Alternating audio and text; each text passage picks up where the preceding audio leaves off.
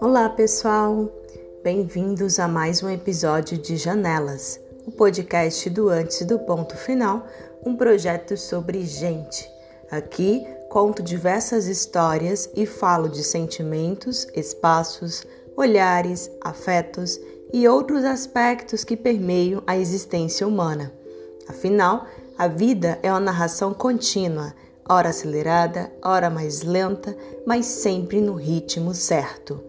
Eu sou Kaline Menezes e te convido a olhar, ficar e se demorar um pouco mais nessa janela, que é um novo portal pelo qual a voz viaja, levando emoções, sensações, inspirações para o cotidiano por meio das histórias.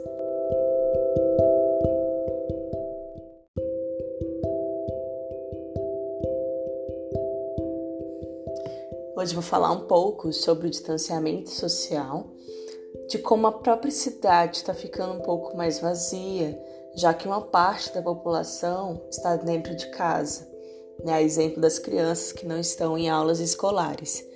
É, temos que considerar também que boa parte do comércio já voltou a funcionar, mas nós, enquanto sociedade, ainda não estamos sabendo lidar com essa nova rotina. E aí eu pergunto: será que depois desse período, nós, enquanto seres humanos, vamos pensar também mais a respeito do nosso papel no mundo e também sobre a gente mesmo, enquanto seres em processo de evolução? Né? Que tipo de humanos, digamos assim, novos humanos, a gente vai ser depois dessa pandemia?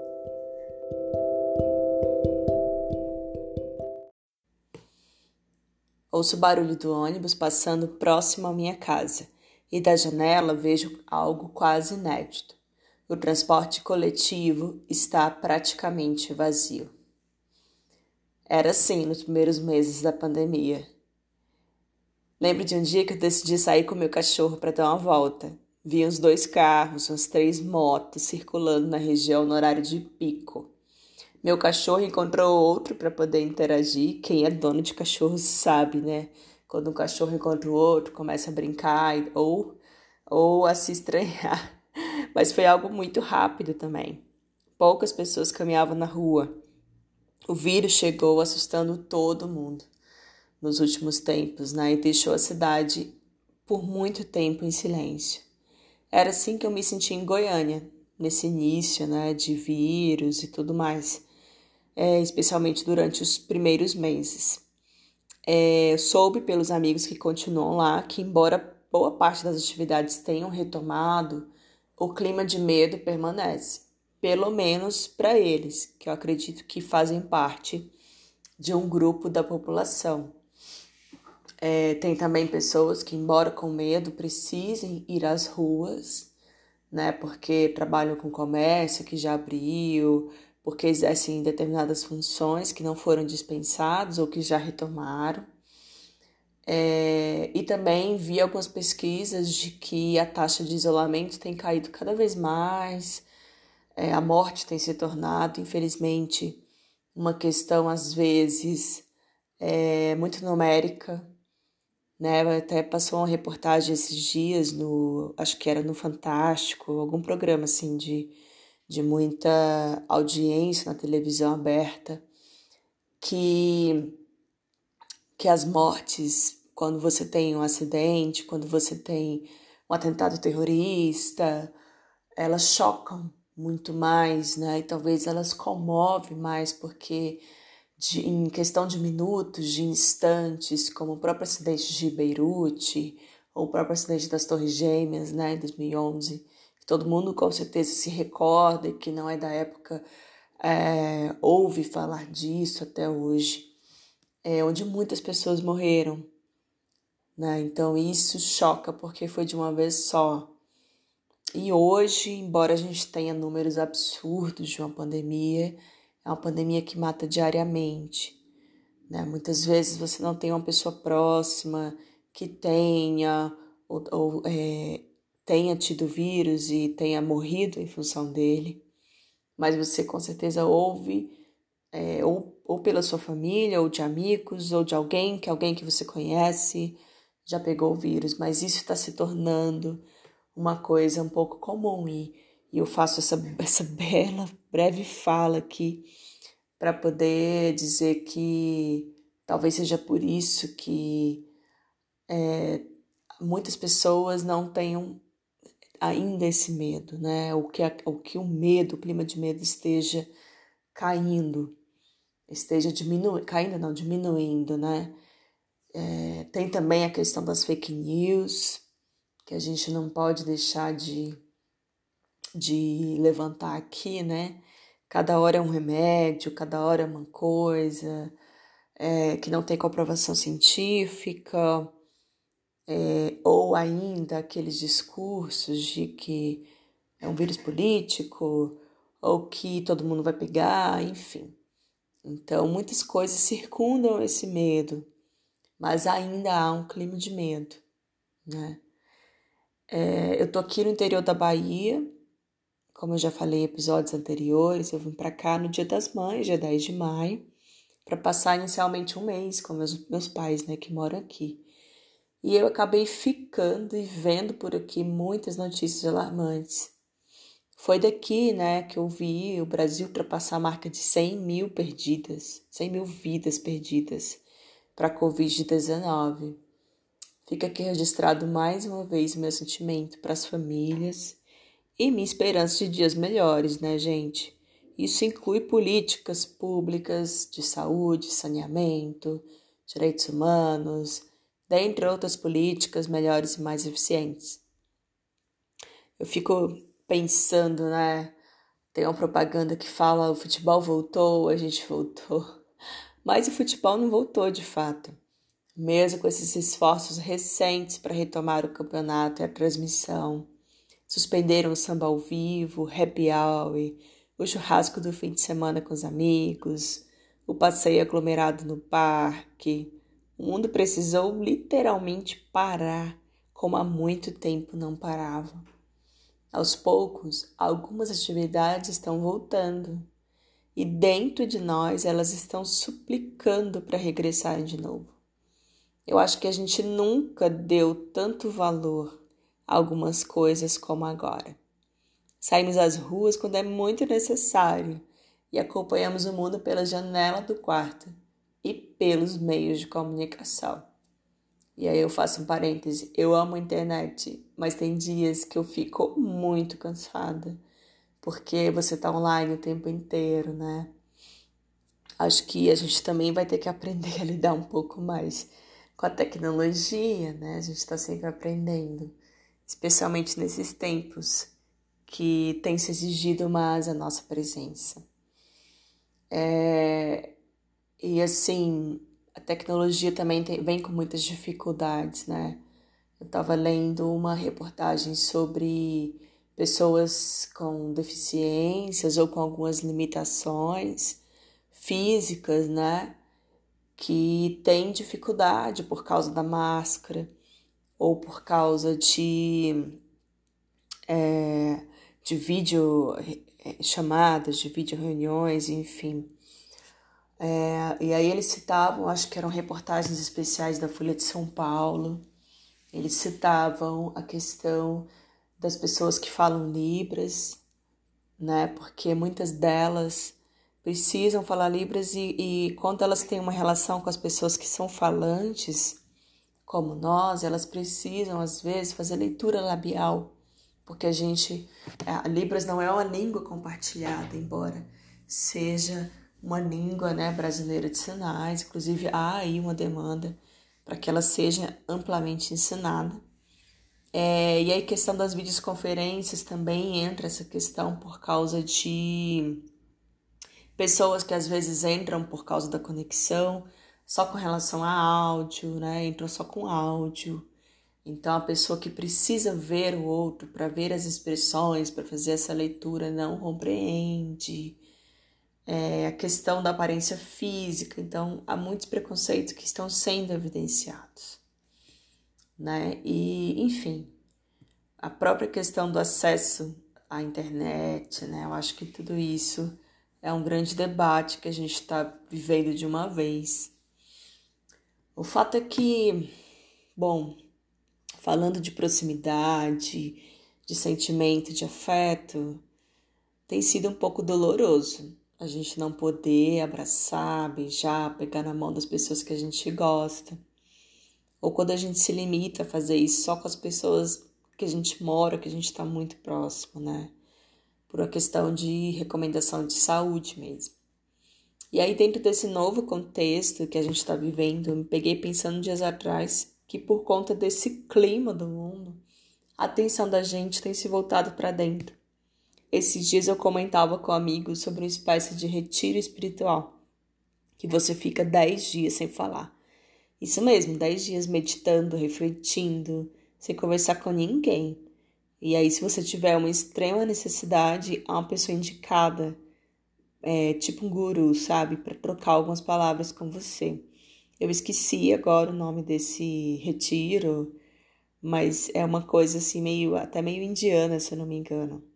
E eu tenho muita vontade de participar dessa experiência, por mais que inicialmente ela pareça radical. Não sei, né, o que eu vou achar no final, mas assim, acho que um crescimento pessoal, de ouvir algumas vozes que foram ficando mais caladinhas dentro de mim, sabe? Pode ser que depois desse confinamento aí da quarentena, do coronavírus, eu mude de ideia, mas esse desejo ainda está nos meus planos. Ponto é que, de um jeito ou de outro, somos obrigados a conviver com a gente mesmo. E acredite, muita gente não faz isso. Tem pessoas que não passam muito tempo consigo mesmas, a não ser na hora do banho. E olhe lá. A casa está sempre cheia, mas não conseguem ficar sozinhas. Não sei porquê, nem julgo tais posturas. Eu mesmo não sei dizer quando eu comecei a gostar de ficar sozinha comigo mesma, mas eu suponho que foi desde muito cedo. Eu tinha uma rua preferida na minha cidade natal, que é onde eu tô, Barreiras, Bahia. Ela é uma travessa que fica mais ou menos uns 10 minutos da minha casa. Lá tinha uma paz, um silêncio e um IP rosa perto. Eu sentava lá quando voltava do colégio ou de outro lugar. Às vezes eu dava a volta só para chegar naquela travessa. Eu ficava 15 minutos com meus pensamentos, sem ninguém, sabe? Conseguia ouvir o silêncio dos passarinhos da árvore, o barulho da rua. E é uma rua assim silenciosa, então passava uma vez ou outra um carro, uma vez ou outra alguém de bicicleta. Enfim, eu também ia muito ao centro histórico. Na verdade, eu ainda vou, assim, quando, quando é possível, né? Tirando agora esse momento. É, e eu ficava olhando o Rio Grande, do cais da cidade, e pensando na vida. Às vezes eu não pensava em nada, sabe? Nada mesmo, só queria ver a água do rio e o sol iluminando tudo. Inclusive, eu acabei de saber uma notícia muito boa essa semana que eles vão fazer a licitação, a prefeitura é, autorizou a licitação para reformar esse lugar. Gente, depois eu vou fazer uma matéria especial e colocar lá no site, porque é muito lindo pôr de sol lá, sério mesmo. Então eu me pego pensando nessas coisas, sabe? Nesses momentos de silêncio, que eu acredito que são oportunidades que a vida dá pra gente pensar sobre a gente, pensar sobre este lugar, sobre esse tempo, sobre esse espaço.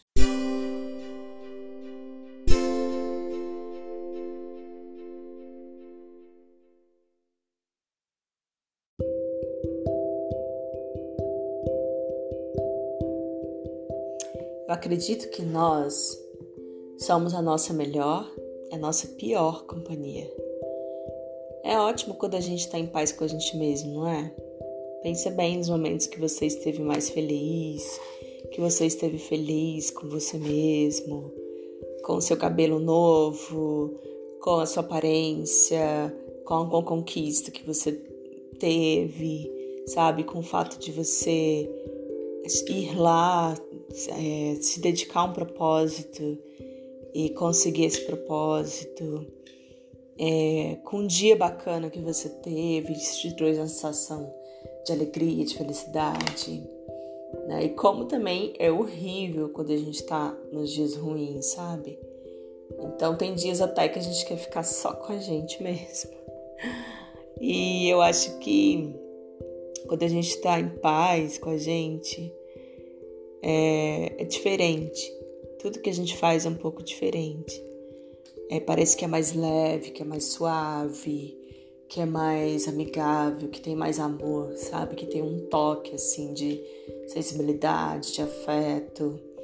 E da mesma forma, eu acho que é horrível quando a gente vê se vê no espelho e a gente vê algo que a gente quer melhorar na gente, porque a gente não tá gostando. Eu diria que algumas vezes a gente nem se vê no espelho, do tanto que a gente não tá gostando. Então a nossa relação, ela é uma relação de amor e ódio. Eu diria que ela é mais de amor do que de ódio, porque afinal a gente se suporta, né? A gente está sempre tentando melhorar em algum aspecto. E mesmo se você falar, cara, eu tô na fossa, eu tô super deprê, minha vida é uma merda, sabe? Não é, cara. Você vai encontrar uma coisa legal. Você vai ver que você tá fazendo, por mais que você ache que não. Por mais que você ache que as pessoas estão lá na frente você não está. Sabe? Tem um. Uma vez eu tava. Eu fiz uma brincadeira meio boba, assim, mas que me ajudou muito. Eu, ela se chama. Era tipo um desafio de Facebook Hoje tem TikTok, né? Mas na época não tinha. Eu acho que nem, nem o Instagram era igual é hoje. E aí esse desafio ele tinha a ver com fotos. A gente tinha que postar durante 100 dias uma foto de uma coisa legal no nosso dia. Podia ser assim qualquer coisa. E eu achei o máximo, né? Comecei e tal, e eu percebi que tinha dias, cara, que eu falava, cara, o que que eu vou postar hoje? Sabe, eu tinha me proposto a fazer esse desafio, né? Eu pensava, cara, hoje eu não tenho nada, não aconteceu nada de especial no meu dia. E aí eu peguei uma caneca para tomar um café e tinha uma frase muito legal, né, do Pequeno Príncipe, que eu adoro, o essencial é invisível aos olhos. E aquilo foi a minha foto do dia, porque aquilo mudou o meu dia. Né? E a partir dali eu comecei a ver as coisas com um pouco diferentes naquele momento, né? Então acho que assim, se a gente olhar bem a nossa relação, ela tem mais amor, né? Porque só o amor é que permite reconhecer quem a gente é, como somos, de que maneira a gente pode se tornar humanos melhores. Acho que o silêncio da cidade, Nesse sentido, ele já está fazendo muito barulho dentro de nós todos. E nisso eu espero que ele provoque muitas mudanças positivas. Eu me pego pensando que muitas pessoas devem estar passando por transformações profundas nesse período. E aqui eu quero deixar claro que eu estou me restringindo a falar de um caráter mais individual, é, do, da humanidade mesmo, enquanto, enquanto é, da pessoa enquanto ser espiritual, com suas ideias e tudo mais. Porque eu acredito que para mudar o mundo é preciso mudar inicialmente o indivíduo, cara. É preciso que a gente mude. Né? Eu sei que em crises como essa, as desigualdades sociais se multiplicam, né? também os pontos de tensão é, são aumentados, tanto a nível individual quanto nível social. Mas eu acredito que isso também ocorre porque o dia a dia está mais objetivo, mais seco, mais direto, digamos assim, em muitos aspectos. E nisso falta também aquelas máscaras sociais, sabe, que foram postas de lado. É, algumas pessoas podem chamar isso de é, hipocrisia, mas eu acho que é aquela coisa que às vezes você floreia com a pessoa que você não, mas assim, que no ambiente você quer ser cordial, você quer ser isso, tipo da vizinhança é, correta, da boa vizinhança, mas que enfim, como você tá numa relação mais direta, porque você entra pá numa reunião online, você faz uma chamada em vídeo, tudo é tudo muito direto, então falta esse sentimento do dia a dia e também há menos importância, porque você tem várias coisas para fazer. Então você é muito direto, né?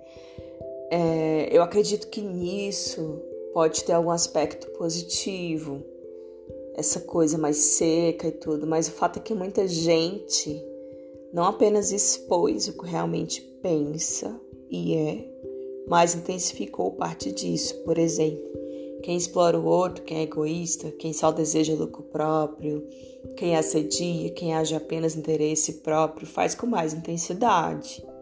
E da mesma forma, quem é solidário, quem compartilha, quem deseja mudanças no mundo, quem cultiva a fé também tem feito isso com mais vigor. Essa é a minha opinião, de uma forma bem genérica, claro, porque senão a gente vai fazer um podcast enorme aqui e aí vocês vão encher o saco de tanto me ouvir, mas assim, a gente pode deixar isso para um outro dia, né? E é lógico, eu acho que a gente vai notar muita coisa depois da pandemia. Esse é só um ponto de vista de agora, mas esse ponto de vista pode mudar, né? Porque a gente está sempre numa dinâmica de transformação social, né? E eu acredito que, independente se você concorda ou não com, com isso que eu acabei de falar, uma coisa é fato: a pandemia veio para fechar ciclos e para abrir novos ciclos, novas fases, mudanças queira a gente ou não. Né? E que escolhas você tem pensado sobre isso? Dentre meus desejos pessoais, eu vou compartilhar aqui que eu quero muito um mundo onde as pessoas tenham mais consciência de que elas e a natureza são uma coisa só, que não estão em oposição, que as políticas ambientais sejam cada vez mais fortes e versem nesse sentido. Eu até acho que o que está acontecendo agora é um recado da natureza, né? Um recado muito bem dado de toda a exploração da terra, exploração do capital, exploração é, visando lucro. É, eu também quero um fortalecimento de iniciativas e políticas para a população em situação de rua, porque a gente também é, percebe como a invisibilidade tem nos afetado diretamente.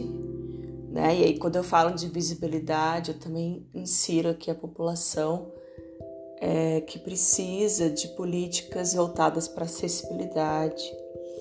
Né? São minorias, no sentido é, grupos minoritários né, em relação aos grupos de interesse. E eu acredito que é o momento da gente vê-los com os olhos que eles devem ser vistos, né? Olhos de pessoas que são gente como a gente, que sentem como a gente, que passam pelas dificuldades como a gente. E por aí vai. E ano eleitoral, só para fechar, eu não posso deixar de desejar que tenham mais mulheres na política, porque além da gente ser maioria votante, né? A gente também é a maioria responsável pelos lares, direto ou indiretamente, maioria em muitas coisas, inclusive em vítimas de práticas diárias de machismo, de abuso, enfim. E somos minoria em decisões e na construção de políticas públicas no nosso país. Esses são só alguns pontos, mas eu desejo muito mais. E para além do desejo, a gente também tem que fazer a nossa parte, viu?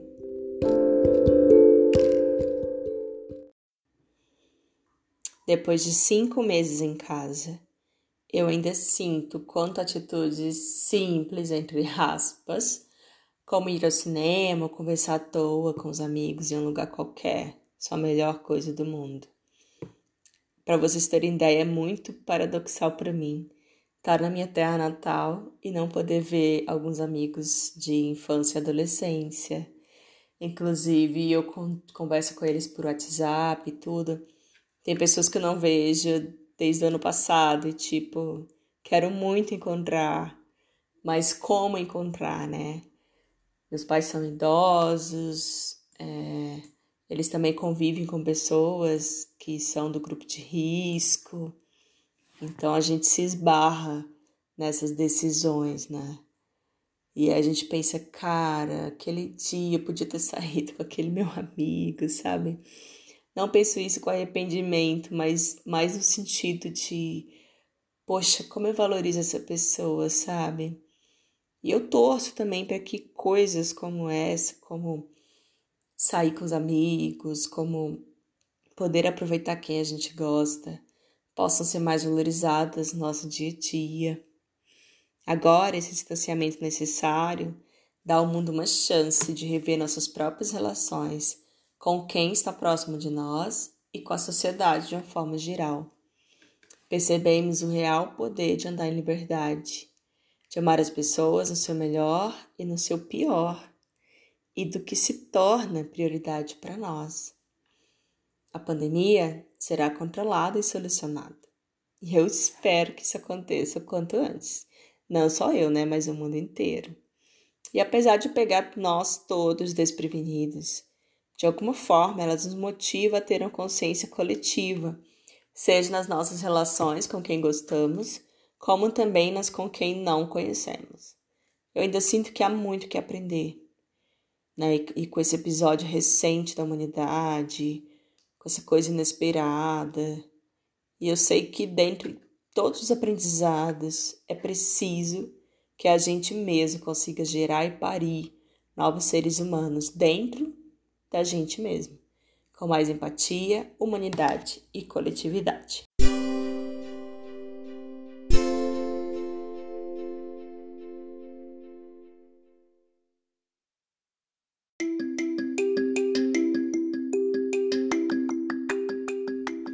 Espero que você tenha gostado desse nosso episódio de Janelas e continue acompanhando o podcast e o projeto. Agradeço você por estar aqui sempre ouvindo as histórias sua audiência é muito importante para mim, para o projeto. E se você quiser nos apoiar, ficarei muito feliz.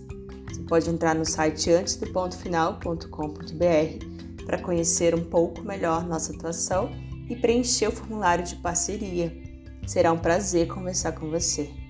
E falando aqui em parceiros, eu quero agradecer Bricolagem Produções, Baião de Três, Maxio Comunicação e a Solução Ribená Libras e Voz. Também agradeço ao Fundo de Arte e Cultura do Estado de Goiás, por meio do edital de fomento às demandas culturais 2018, que está presente em diversas fases do projeto e que impulsionou o início desse podcast. Acompanhe a gente também no site antes do ponto final.com.br, no Facebook, Instagram e YouTube pelo arroba antes do ponto final. Um abraço e até breve.